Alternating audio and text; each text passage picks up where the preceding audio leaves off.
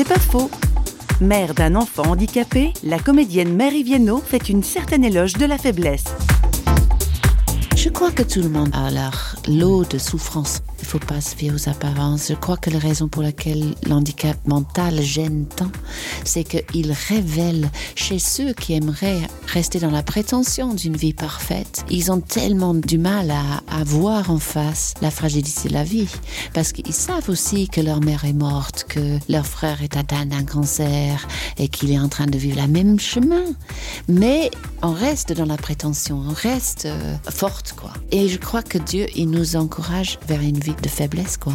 Il nous encourage à pas rester fort, parce qu'il sait que c'est là que on se trompe, on, croit qu'on peut vivre sans lui. Mais en fait, on peut pas vivre sans lui. C'est pas faux vous a été proposé par parole.ch.